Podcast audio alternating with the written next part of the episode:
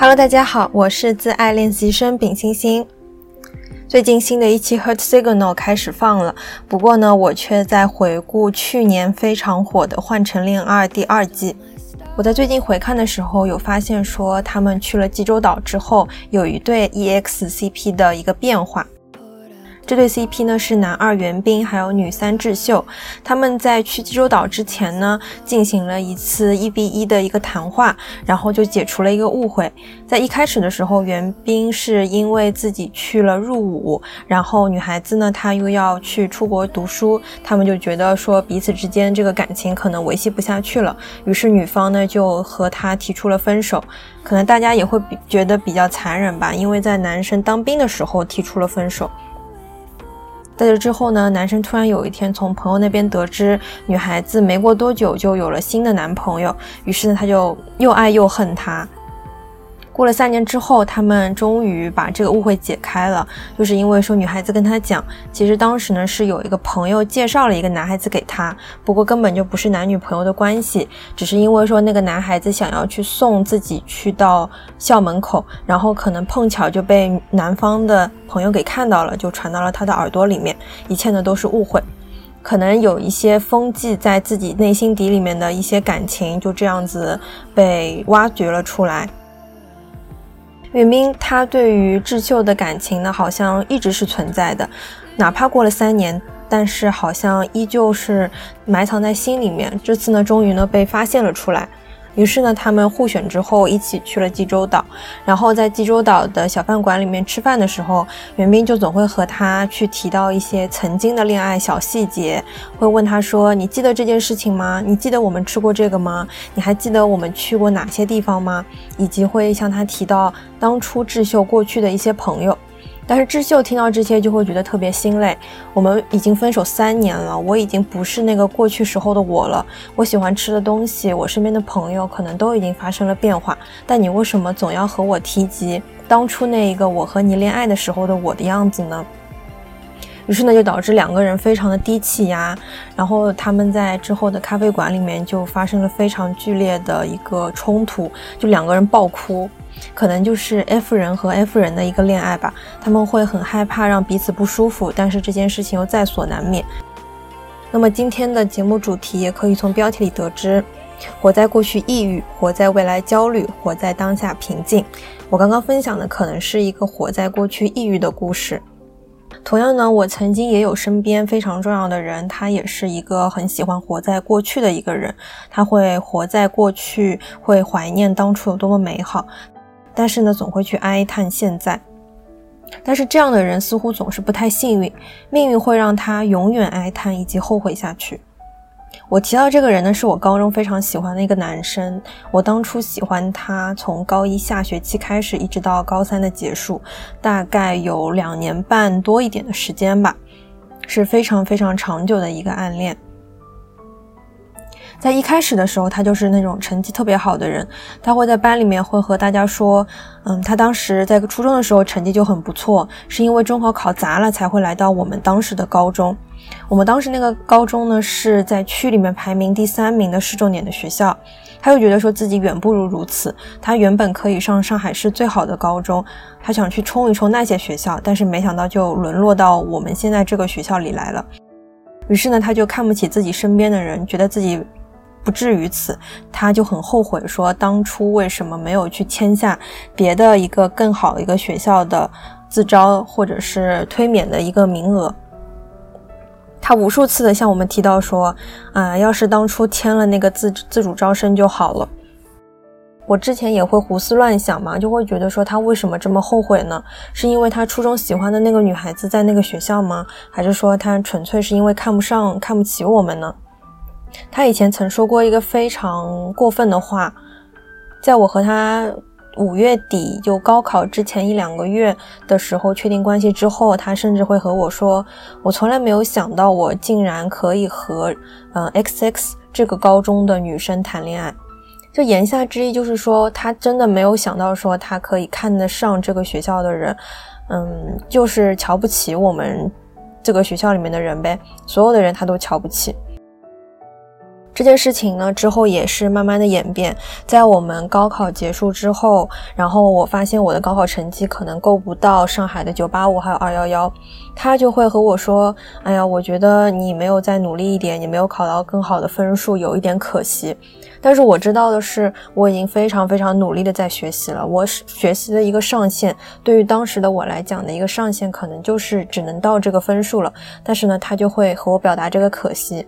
明明你可以看到，说我有多么努力，我有多么的认真，多么的辛苦投入在这个学习里面，你竟然还会和我说这样的话，意思就是他可能看不上、看不起这种成绩不好、成绩没有他好的人。不过这样的人呢，他虽然很骄傲，嗯，也确实他的成绩非常的好，我们学校里面可以排到年级前三十的，一直是这样的一个水平。不过最后呢，他的成绩也不是很理想，他原本可能是可以冲最好的那几所高校，但是最后呢，因为语文考砸了，考了倒数，只能呢去外地读九八五的大学，在我们上海呢是录取不到九八五的大学的。于是呢，他原本是想要去南京读一所高校的，但是最后分数好像是被人给占掉了，他最后呢只能去到北京。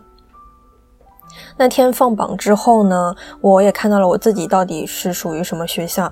没想到他对我说的第一句话是，他开始咒骂那一个填了他心中院校的那一个人，就完全不关心我去了哪里。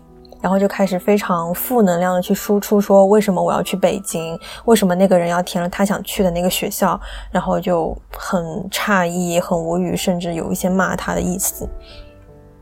但是我去了哪里，他根本就没有询问。其他的朋友什么的，他们都会第一时间想要去知道对方到底是什么学校，然后怎么样个心情之类的。但是作为男朋友的他，他竟然没有对我表示任何的关心。在确定了说之后肯定是要异地之后呢，我会问他，我们之后会嗯电话吗？会每天电话吗？结果他在当下就非常斩钉截铁的和我说，不可能每天电话的，他有很多的事情要做。然后平常的话，哪怕是放一些假期，什么中秋节、国庆节，他也可能不会回上海，顶多就是寒假、暑假的时候见面。就哪怕是这件事情没发生，他已经非常消极的去面对我和他的一个关系了，我就觉得非常的失落。在这之后呢，就是非常正常的和他提了分手，因为他本人为人之类的也是被我各种朋友所诟病的。但是心里面可能还是有一点想要怀念他的意思。不过呢，在大一的第一年就发现说，嗯，他确实是一个活在过去的人。他在大一第一年就开始怀念我。在高中的时候，他会去怀念初中的女神，会去写自己的 QQ 签名是什么？曾经沧海难为水，除却巫山不是云。看到了之后就觉得非常的心里不是滋味吧。嗯，他会提前一个月等等就跟别人说，哎呀，下一个月就是他的生日了，但是又会对我做一些非常暧昧的一些举动。他好像一直觉得初中那个时候是最好的。但是没想到，在我度过高中之后，他到了大学，他也开始怀念起我来了。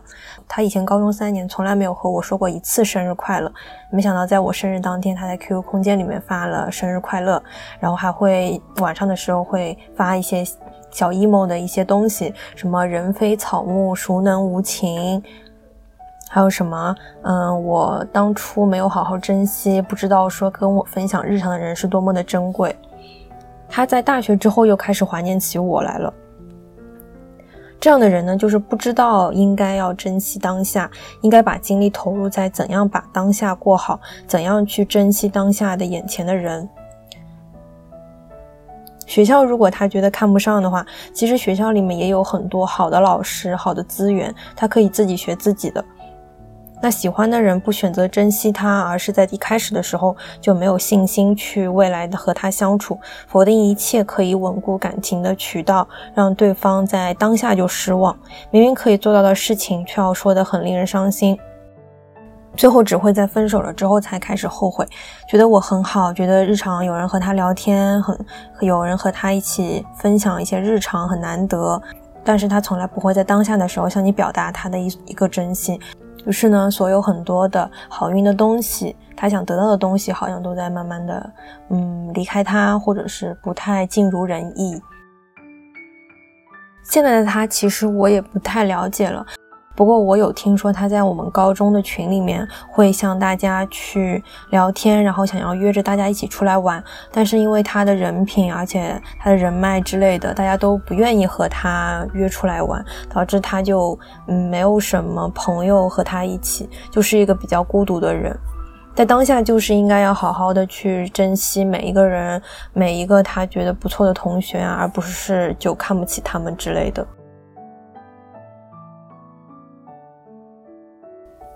那第二点的话，想和大家聊一聊活在未来焦虑。我以前是一个 YY 特别重的一个人，会考虑非常多的东西，设想许多种可能性。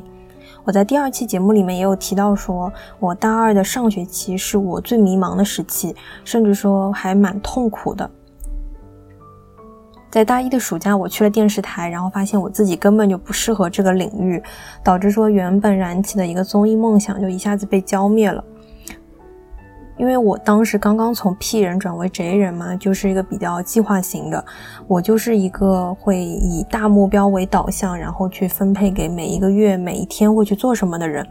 以前可能就是说我拉了个计划，我说我每个月要拉多少的片子，我要看多少的综艺。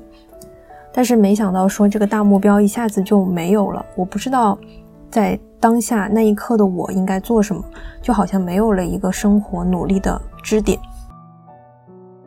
于是呢，我们正好有一节新闻的课，新闻采访的课。然后那一门课呢，要求我们需要做采访的主题。我也说是和大家讨论，就选了这个大学生迷茫的主题。但有时候凭空想象其实是根本解决不了问题的，只会让你变得更加的焦虑。我会思考说，我到底未来应该干什么呢？我之后实习应该投什么方向呢？但是。我当时就是没有考虑到说，我在那个当下，我在那一天其实是不能去找实习的，因为大二的课非常多。我原本也计划说，我要在大二的暑假开始实习，开始找工作。那大二刚刚开始那个学期，我应该怎么样去，嗯，破除我的这个焦虑呢？有时候焦虑怎么样子解决，就是你去真正的实践去做了这个事情，它才可以解决你的焦虑。但是大二刚开始，离那一个我的目标，我可以解决这个问题的那个时间点还差一年的时间，我这种提前焦虑其实是让自己非常内耗的一个过程。我当时就发现说，其实我想那么多，想那么远也没有用啊。我到底去哪个行业？我到底应该干什么职位？我现在想了也没用啊。那只能在大二暑假之后，我开始找了，我开始去复盘我以前的那些实习经历了，我才能嗯认认真真的去思考我应该去做什么，然后去真正的去投简历，然后去实践。很多努力的方向都是通过实践之后才能找到的。于是呢，我也给自己的签名写了说我要活在当下，然后去关注每天上的课，然后也会更多的把精力投放在公众号的工作里面，以及痛痛快快的玩了一个寒假。那个寒假其实是非常珍贵的，我很难忘的一个寒假，哪怕是说当时还不能出上海玩，不过和戴老师去了很多的地方，一起去看展，去吃烤鸭，还去了朱家角。两日游等等，这一些都是非常美好的回忆。再痛快的玩，也是一种活在当下的方式。与其说焦虑未来做不做得到、得不得得到、能不能去找到自己喜欢的工作，不如说就把当下的事情、眼下的事情先给做好了再说。当下持续进步。如果说面试来了，嗯，大二的暑假之后呢，你就开始找实习了，那你自然会 push 你去做很多很多的事情，去做很多提升你自己的事情。我一直以来的一个信条就是说，我肯定会在当下尽力去完成一个事情，无论是学习也好，还是说希望可以投放在我的工作上也好，我都希望说我最好的状态是当下尽力，并且不问结果。因为这样你就不会后悔嘛。最后呢，来聊一聊活在当下平静。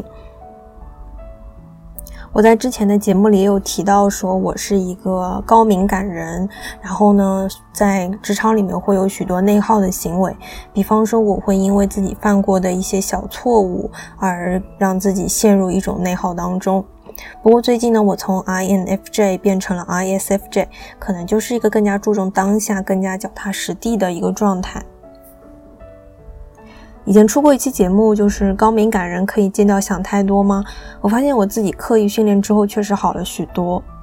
因为我想每个人他都不是一个完美的人嘛，那哪怕是在任何的场合里面，你都可能会做过一些糗事。比方说，之前有一次在公司里面，在洗手间里面呢碰到了一个同部门的一个姐姐，然后我就在洗手的时候鼓起勇气询问她说：“哎，你中午哪里吃饭啊？”其实就是一个搭讪，一个小小的询问嘛。然后对方回了我一句：“嗯，之后呢，可能觉得我是想邀约吗？”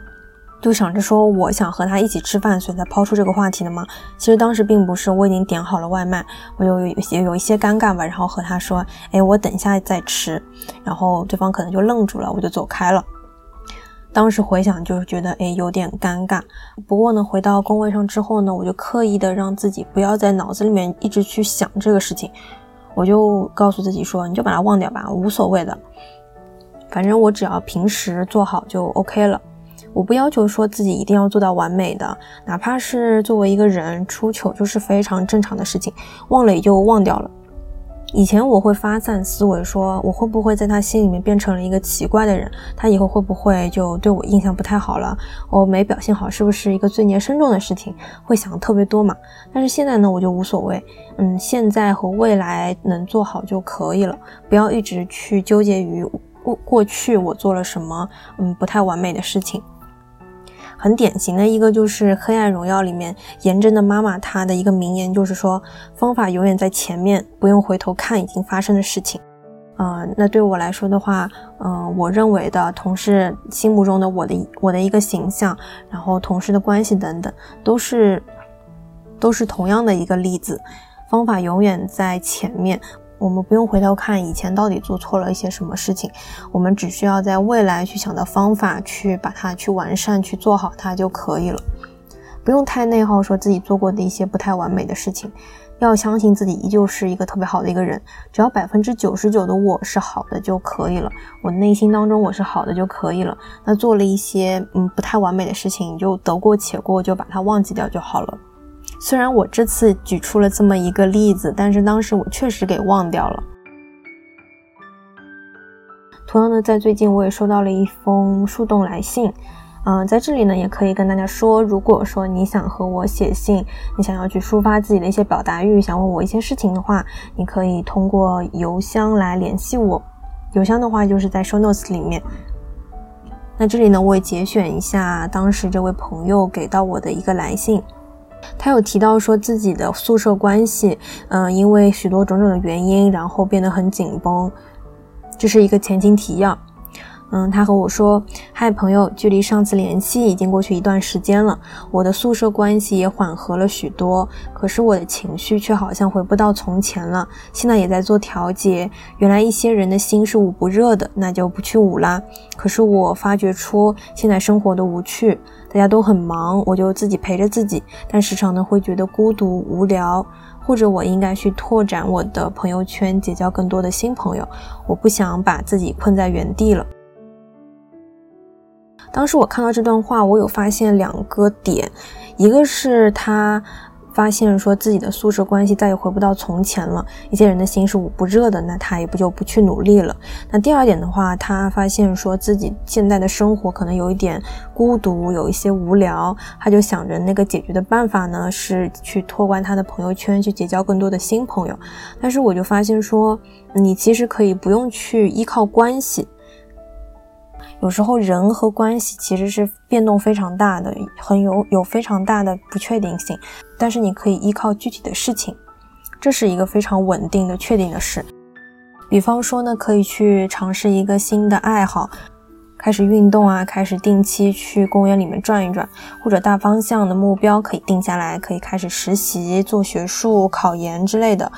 依靠一件具体的事情会更加有确定性。哪怕你去认识一个新的人，但肯定就是有人来人去，以及情感的纠葛在里面嘛。但是具体的事情就是非常稳固的，你投入多少，你就可以获得多少。就像是健身，你今天运动了多少，你做了多少的训练，你第二天就可以看到你自己的身体线条也变得更加的好看了。我当时在运动上头的时间呢，就是每次运动完了，就在镜子前面去照好好久好久，就看自己身体的很多的变化。每天投入进去，确实可以让自己有非常显著的、明显的变化。这是一些非常稳固的投资。我想投入多少就获得多少，是一个正反馈嘛？我想可以更好的帮助当下的你去获得平静，以及减少那种孤独的感觉。付出就有回报，去做了就肯定可以获得能量。什么样的事情可以有这样确信的反馈呢？那同样来说，我在之前一段时间也尝试了很多新鲜的事情。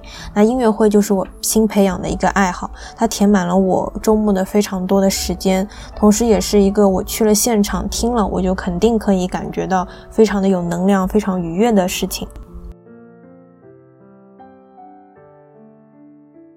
那最近呢，好像也是毕业季，不过也是因为说这一年找工作非常的困难，所以很多人呢好像都还没有找着工作。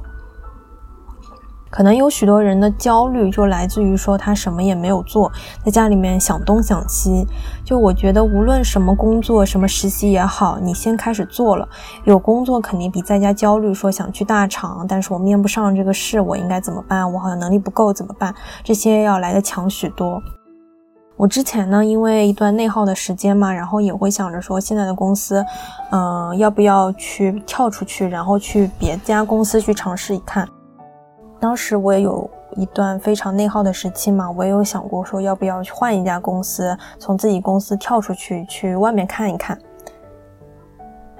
但是当下呢，我在公司里面待着，然后我发现说我自己每周还是有事情可以做的，甚至按照我们不同的项目、不同的周期来走之后，我发现自己又可以接触到了一些新鲜的、困难的、富有挑战的事情，我就会觉得非常的知足，非常的充实。与其说你去歪歪这个世界，这个职场是什么样的，去看那些所谓的高人写的那些小红书的实习攻略，不如说去亲身经历，去亲身经历这个职场到底是怎么样的，怎么样去完成一个工作，怎么样更好的去优化这个工作，怎么样去处理这个人际关系之类的。在当下在职场中的努力，让我获得了一种久违的平静。sealed and unopened for you. All the words that I can't seem to get out in person. I'm bad with that, but you know this all too. 本期节目就到这里啦，也欢迎你在评论区分享，你会不会活在过去，或者是活在未来的焦虑当中呢？如果你是一个活在当下的人，那你当下的一个状态是什么样的呢？欢迎你和我积极的分享哦。同时呢，你也可以在网易云音乐、QQ 音乐、苹果 Podcast 搜索“自爱练习生”找到我。欢迎你在苹果 Podcast 里给我打分哦。目前呢，也已经开通官方微博了，会发一些日常还有碎碎念。直通车可以在播客的公告栏里面直接点击。如果想加入听友群，请添加微信小助手，补上发条的拼音加一二零三，备注听友群即可。期待与你下期再见，祝你健康，祝你幸福，拜拜。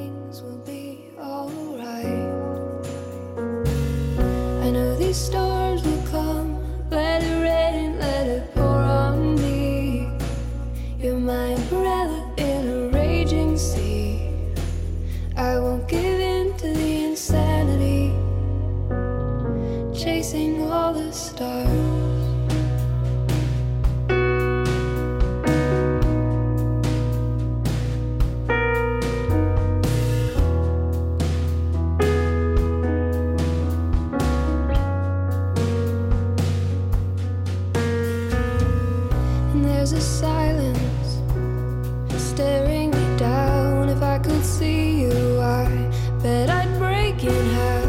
there's a disconnect. I can see it's tearing us apart. And there's a promise I made that I can't keep. Oh, my regret testifies that I am far from flawless, always reckless. Can I borrow your forgiveness? I say I need.